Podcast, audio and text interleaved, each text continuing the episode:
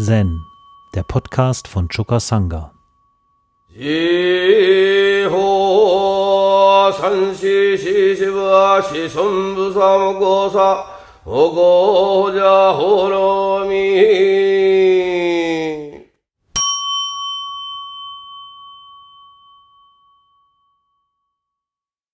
Ja, heute beschäftige ich mich auf ausdrücklichen Wunsch von mit unserem Bedürfnis, eine Resonanz zu bekommen auf ein Handeln, mit dem wir das Leben einer anderen Person schöner machen wollen. Meine Erfahrung ist, dass wenn Kinder auf die Welt kommen,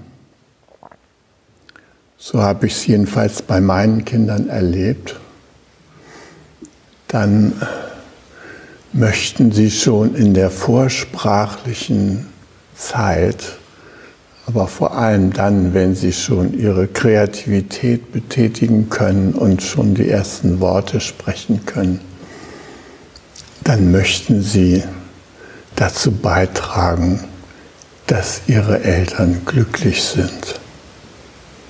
Also,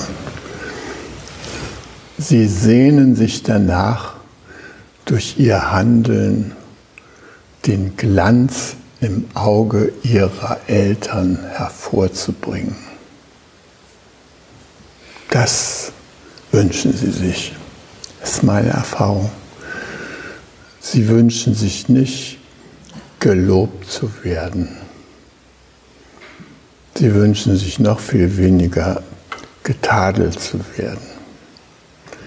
Sie möchten als Botschafter des großen Lebens empfangen werden, als Wunder, die in unser Leben treten und die auch den Respekt von Wundern verdienen. Trotzdem gelingt es häufig in unserer Zivilisation nicht, Kinder auf diese Weise zu empfangen und vor allem in ihrem weiteren Lebensweg zu begleiten.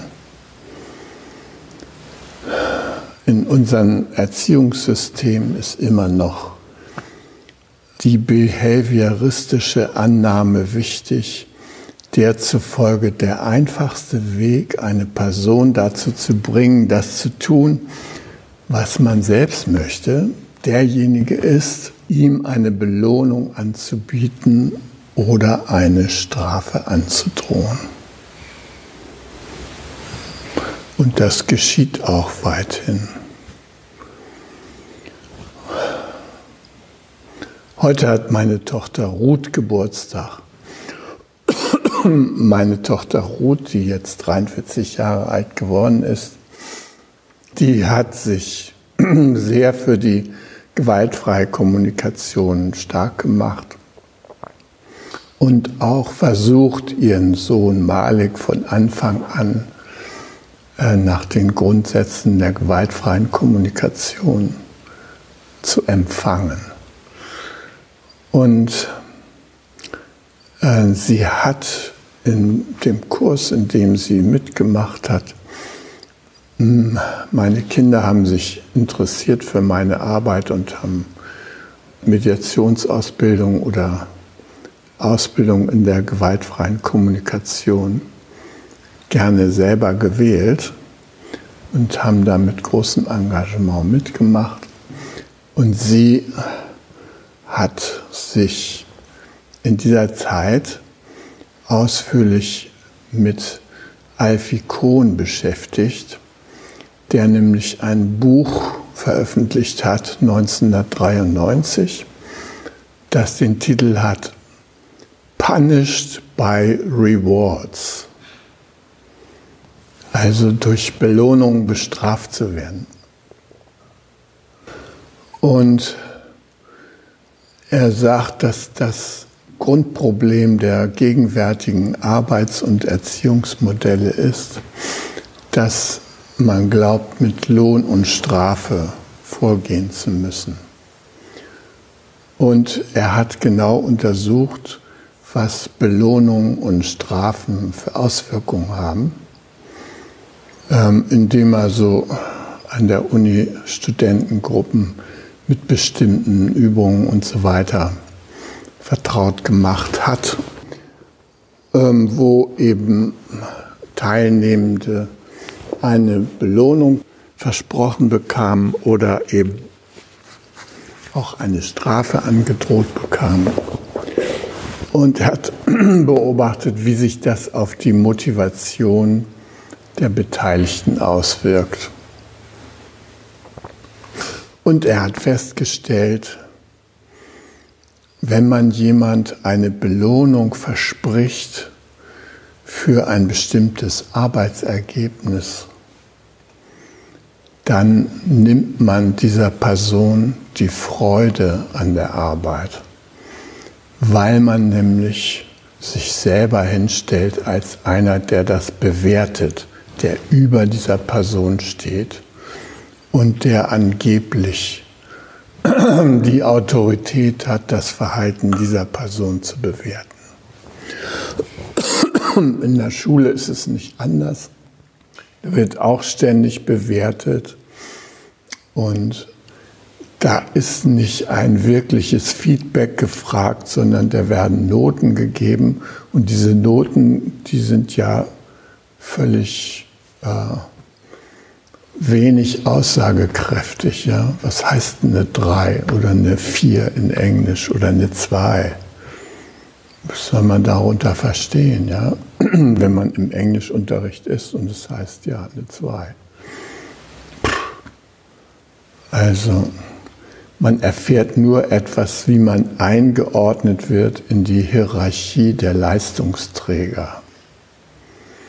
Und natürlich kann das dazu führen, dass wir uns darum bemühen, in der Hierarchie der Leistungsträger aufzusteigen.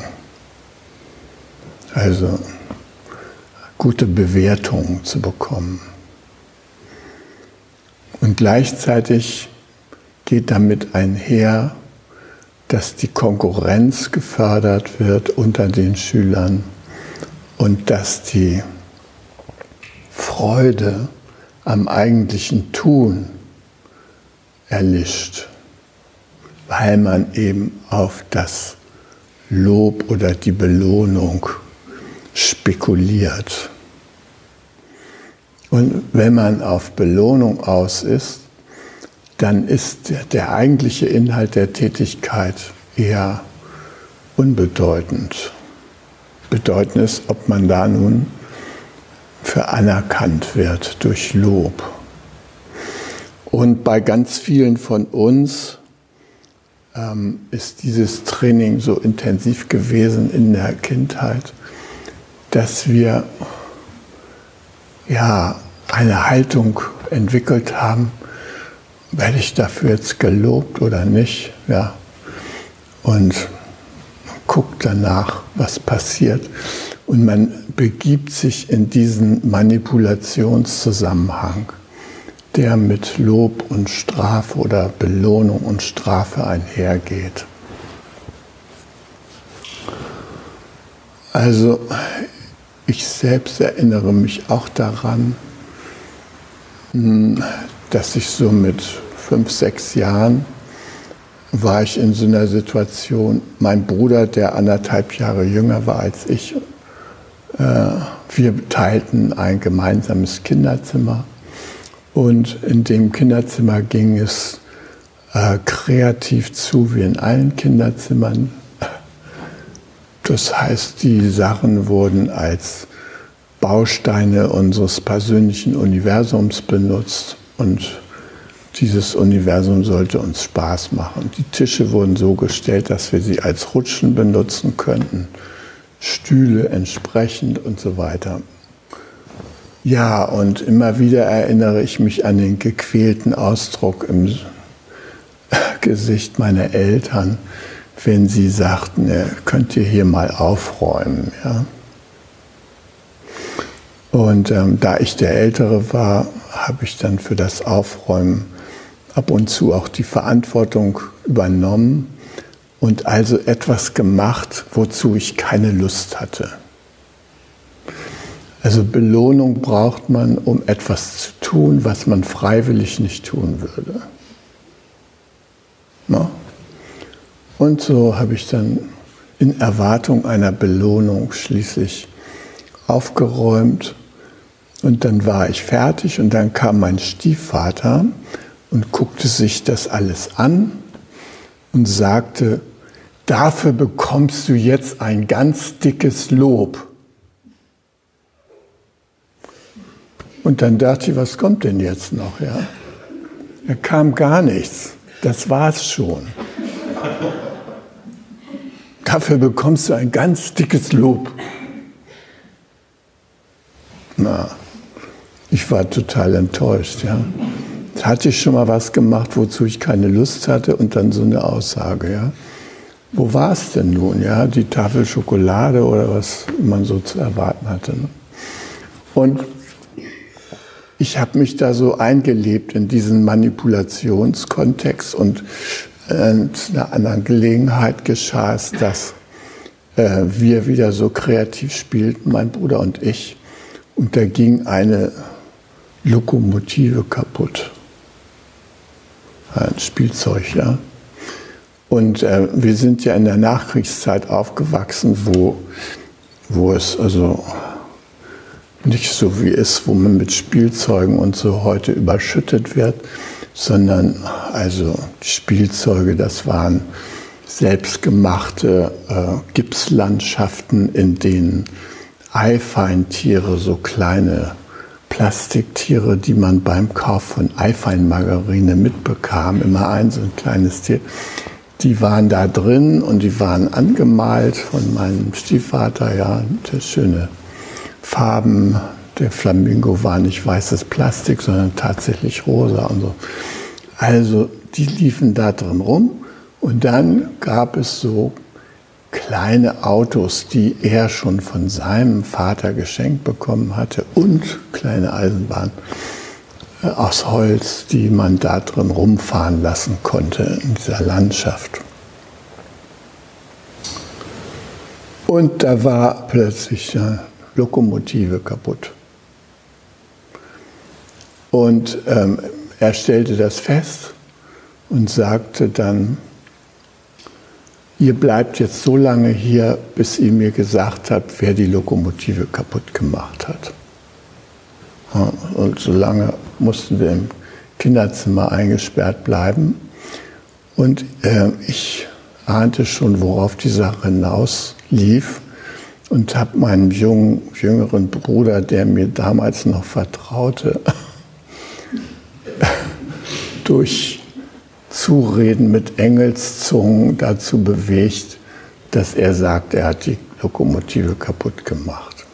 Ja, dann konnten wir die Tür da wieder aufmachen lassen. Mein Stiefvater kam rein und sagte, wer war's? Und mein Bruder sagte, ich war's und kriegt dafür den Arsch versohlt. Ja. Und so geriet ich also auch als Kind schon in so einen manipulativen Strom hinein, ja. Also ich war wirklich kein Engel, was meinen Bruder angeht, obwohl ich mich immer um ihn gesorgt habe und äh, immer Angst hatte, dass ihm etwas passiert und äh, von daher also sehr, sehr immer aufgepasst habe auf ihn. Aber es gab eben Situationen, wo mein eigener Vorteil mir wichtiger war als sein Wohl. Und das ist zum Beispiel gewesen, da kriegten wir, ähm, meine Eltern waren ja geschieden von meinem Vater, ein Osterpaket geschickt. Das durfte ich aufmachen. Und in dem Paket waren zwei Schokoladen-Osterhasen drin. Und ich konnte schon gleich sehen, dass der eine kaputt war, ja. Und deshalb packte ich das Paket aus, schaute meinen Bruder Peter bedauernd an und sagte, Peter, deiner ist kaputt.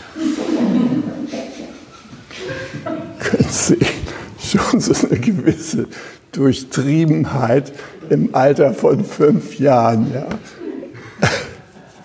Also, das halte ich mir nicht zugute, dass ich das damals schon konnte, ja. Aber das war eben dieses sich bewegen in diesem äh, Lohnstrafesystem. Ja? Da musste man schon als Kind höllisch aufpassen, äh, was da passierte. Ja, und ähm, ich bin froh, dass ich im Laufe meines Lebens die nicht manipulative Sprache, die gewaltfreie Sprache kennengelernt habe. Und ich lese euch mal ein kleines Stück vor. Also ähm, im Zen sind mir Lohn und Strafe nicht begegnet. Die hauen sich da manchmal mit dem Knüppel und so weiter und schreien sich an. Aber diese Schreie und diese ähm, Sachen sind äh, in Wirklichkeit herzliche Formen der Begegnung und nicht gemeint als Strafe oder Belohnung. Und meinem Freund Robert, der damals noch Zen übte, dem äh, ist es passiert, dass er ein, so ein Pult hier, mit dem der Roshi seine Vorträge hielt, das schmiss er mit Gewalt so auf den Boden und das zersprang. Und der Jiki, der war damals Gensan war, der hat ihn dafür angeschrien, aber es gab da jetzt kein Kisako dafür oder sowas, sondern es war mehr der Schreck, der Gensan da bewogen hat, seinen Schrei auszustoßen. Ja?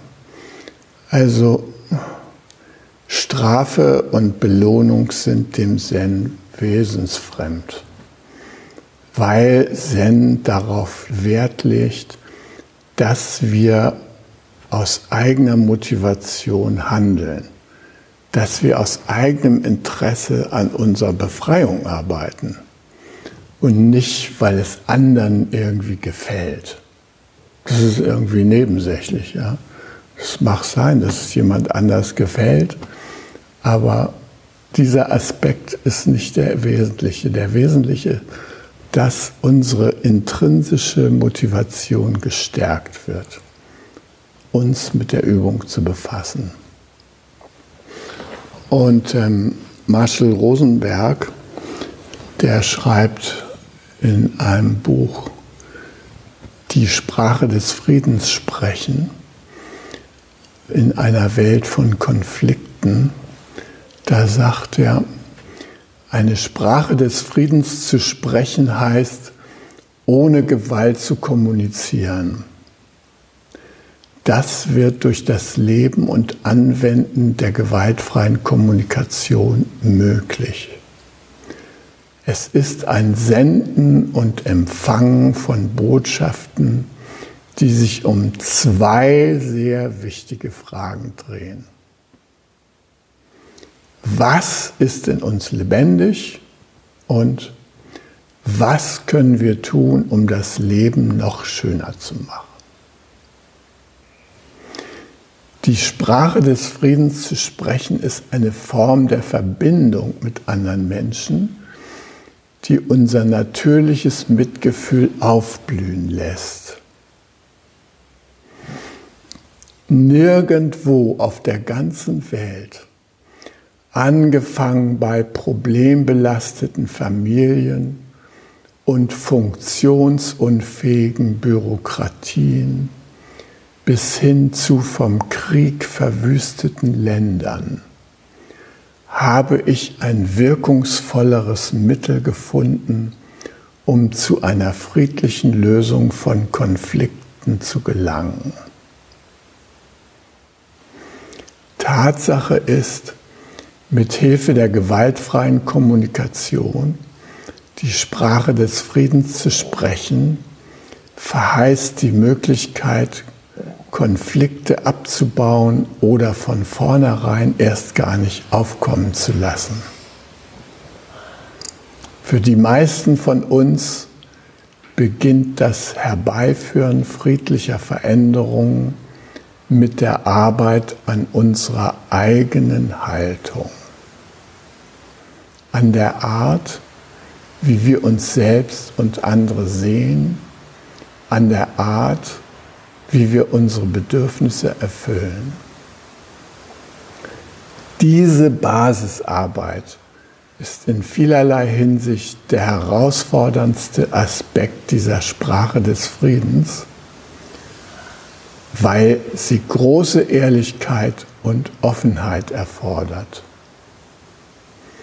Auf diese Weise entwickelt sich eine bestimmte sprachliche Ausdrucksfähigkeit, mit der die tief verwurzelten Lernerfahrungen überwunden werden, die auf Urteilen, Angst, Pflicht, Bestrafung, Belohnung und Scham basieren. Es ist vielleicht nicht einfach, aber die Ergebnisse sind alle Anstrengungen wert. Ja, also meine Tochter Ruth hat sich mit dem Alfie Kohn und seinem Buch beschäftigt und dazu eine Rezension verfasst. Und alle, die mir in dieser Hinsicht ihre E-Mail zuschicken darum bitten, dass ich ihnen diese Rezension schicke, die können darauf rechnen, dass ich ihnen das zuschicke. Das ist eine kleine, kurze, zusammengefasste Sache zu dem Thema, warum mit Zuckerbrot und Peitsche zwar funktioniert und dennoch kontraproduktiv ist. Also es hat eine gewisse Wirkung. Marshall hat immer gesagt, als Eltern ist es wichtig, dass ihr euch überlegt, aus welchen Gründen sollen eure Kinder das tun, was ihr euch wünscht. Und er sagte, ja, eine Motivation ist Belohnung oder Strafe. Ja, dann gibt es noch aus Liebe. Du hast doch deine Mama lieb jetzt räum mal dein Zimmer auf. Ne? Und weil das Kind gerne etwas tut, um unser Leben zu verschönern.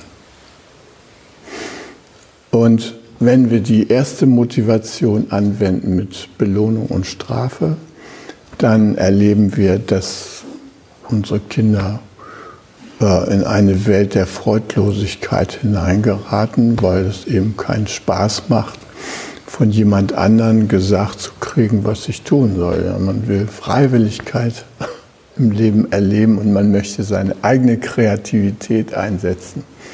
Man hat keine Lust, in einem Überordnungs- und Unterordnungsverhältnis zu funktionieren und dabei den Ansagen des äh, Übergeordneten zu folgen.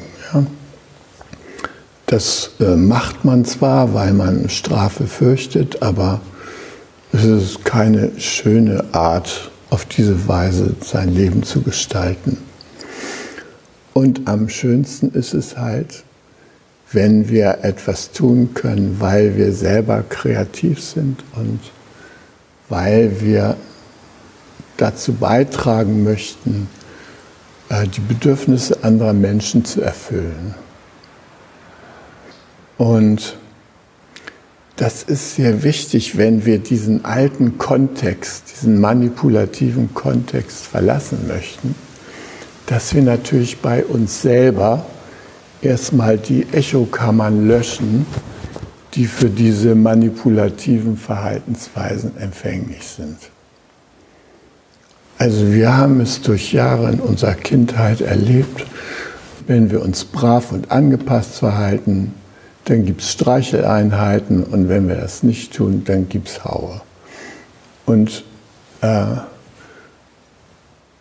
das prägt in uns die Erwartung, dass wenn wir uns anstrengen, gut zu sein, alles richtig zu machen, dass dann auch mal gesagt wird, gut gemacht. Und komischerweise in unserer Gesellschaft wird noch nicht mal das getan. Im klassischen Arbeitsleben, da heißt es immer, wenn du keine Anerkennung erfährst, dann hast du es richtig gemacht und äh, du wirst schon merken, wenn du nicht die Anerkennung deines Chefs gefunden hast, dann wird er dir das äh, zeigen und dann wirst du die Nachteile sehen. Und geh bloß nicht hin und frag, ja, war das so richtig oder so? Haben sie sich darüber gefreut? Um Gottes Willen, bloß nicht, ja. Wenn du sowas machst, das kann verheerende Auswirkungen haben.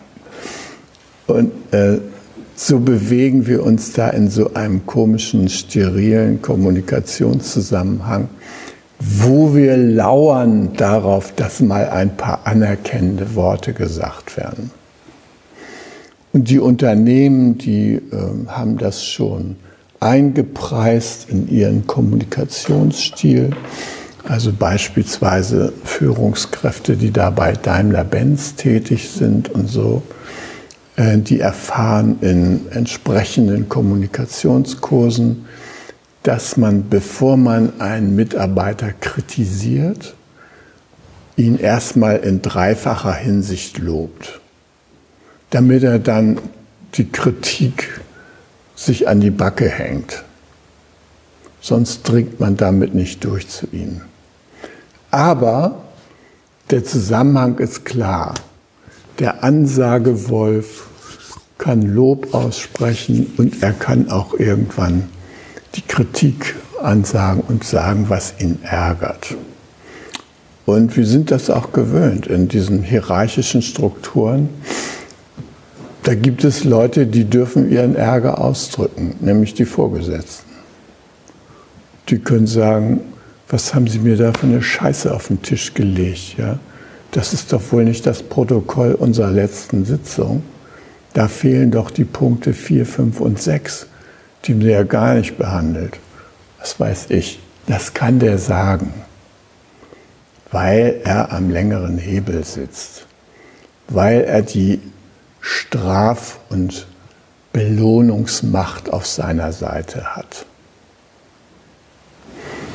Aber es tut uns nicht gut. Und ich kenne viele Menschen, die keine Lust haben, in solchen Zusammenhängen zu arbeiten, die sich was anderes suchen, die gerne ihre Kreativität betätigen möchten und die wirklich den Beitrag, den sie gerne leisten, von dem möchten sie gerne wissen, wie der ankommt. Und das ist was ganz anderes als Sätzen zwei oder sowas, ja?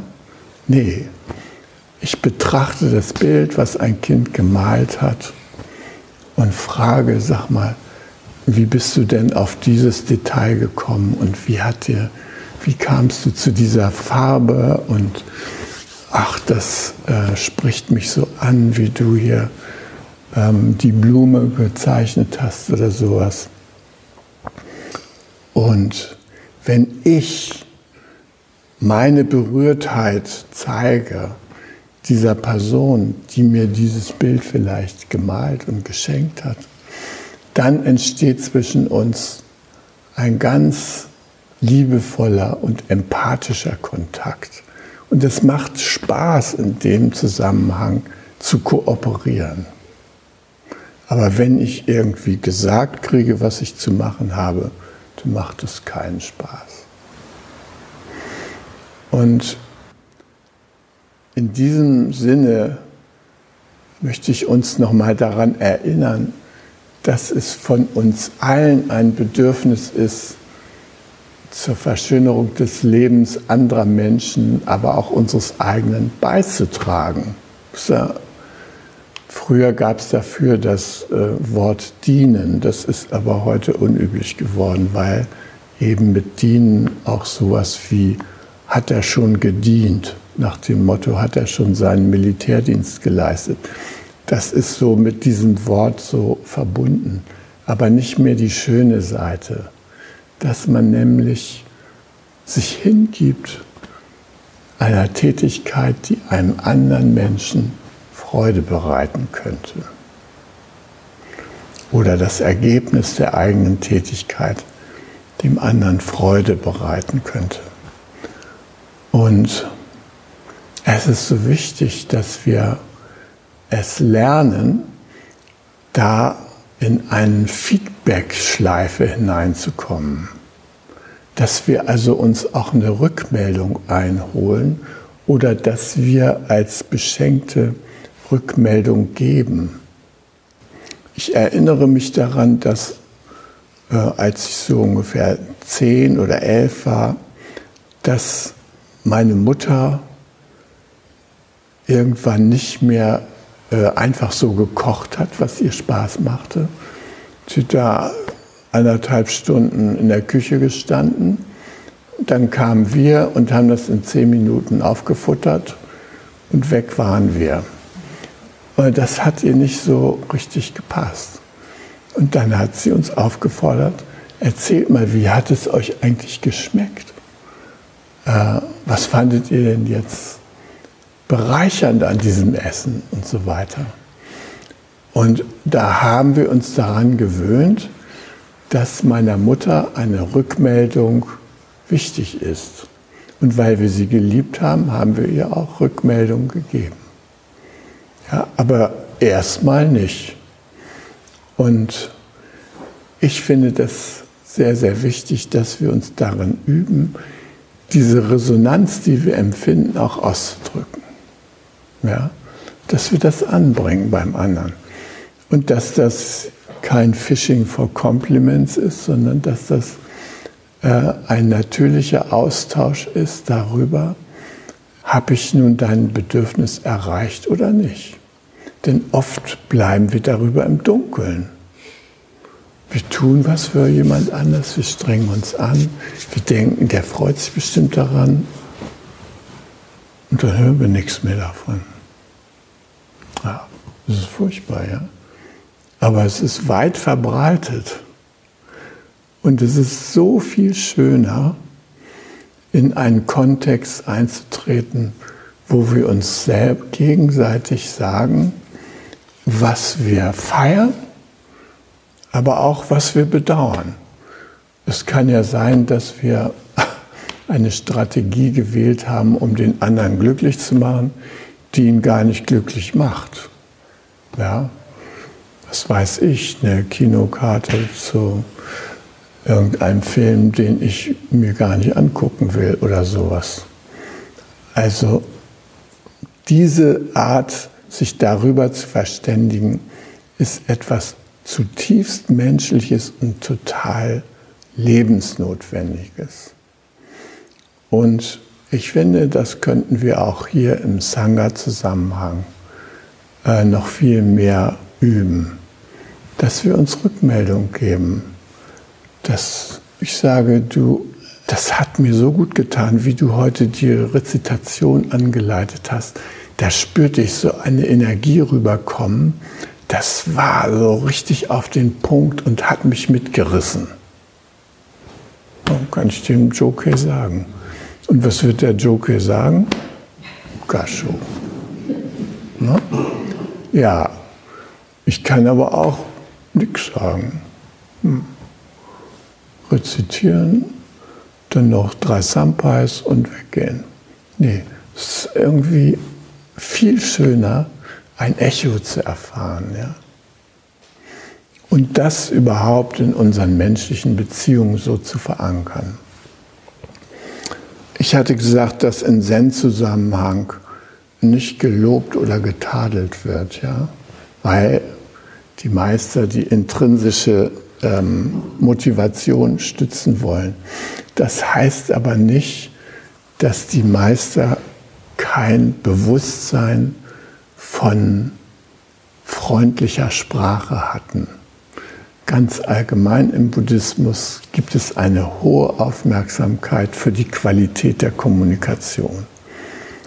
Ganze Silas wenden sich dem zu und auf dem edlen achtfachen Pfad ist die Kommunikation ein wichtiges Moment. Und in der letzten Rede des Buddhas wird auch noch mal die freundliche Kommunikation als grundlegend hervorgehoben. Ja? Und Dogen, der ähm, sich in einem Kapitel mit Aigo, freundlicher Sprache, äh, beschäftigt hat, nämlich in dem Kapitel die vier umfassenden Methoden des Bodhisattvas. Der sagt da, Aigo, freundliche Sprache, bedeutet beim Zusammentreffen mit Lebewesen zuerst Mitgefühl für sie zu empfinden und fürsorgliche und liebevolle Worte zu sprechen. Nicht du Idiot, sondern nee. Mitfühlende Worte. Allgemein heißt das, keine rüden oder aggressiven Worte zu verwenden. In weltlichen Gesellschaften gibt es höfliche Bräuche. Da fragt man andere, ob es ihnen gut geht. Im Buddhismus gibt es die Worte, gib auf dich acht und den Gruß von Anhängern, wie geht es dir? Mit dem Empfinden von Mitgefühl gegenüber Lebewesen zu sprechen, als ob sie Babys wären, ist freundliche Rede. Durch den liebevollen Gebrauch der freundlichen Sprache wird die freundliche Sprache nach und nach entwickelt. Daher manifestiert sich freundliche Sprache vor uns, die normalerweise weder erkannt noch erfahren wird.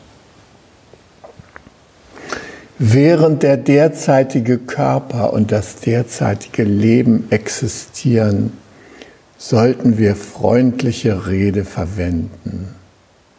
Und wir werden uns während vieler Zeitalter und vieler Leben nicht zurückentwickeln oder abweichen. Ob beim Verteidigen gegen Feinde oder beim Fördern von Harmonie mit uns Wohlgesonnenen, freundliche Sprache ist grundlegend. Freundliche Rede zu hören die direkt zu uns gesprochen wird, zaubert ein Lächeln auf das Gesicht und erfreut den Geist. Freundliche Rede indirekt zu hören, prägt sich im Herzen und in der Seele ein. Denke daran, freundliche Rede entspringt einem liebevollen Geist und die Saat eines liebevollen Geistes ist Mitgefühl. Und jetzt der Schlusssatz. Wir sollten verstehen, dass freundliche Sprache die Macht hat, das Schicksal der ganzen Welt zu drehen. Sie ist nicht Lob für eine Fähigkeit. Das sagte Dogen vor rund 800 Jahren. Und ich kann da jeden Satz unterschreiben. Ich wünsche mir, dass wir das in unser Leben einfließen lassen können. Und wir alle haben diese Eltern gehabt, die selber von ihren Eltern gedrillt wurden und mit Lob und Strafe traktiert wurden und die auch in ihrer Hilflosigkeit manchmal strafen und gewalttätig werden oder geworden sind. Und das ist herausfordernd, nachdem wir unsere eigene Haltung verändert haben. In so einer Situation mitfühlend zu bleiben und zu ahnen, dass selbst diese strafenden oder manipulativen Eltern immer vorhatten, ihr Bestes zu geben. Und dass wir das sogar mit ihnen zusammen noch rauskriegen können.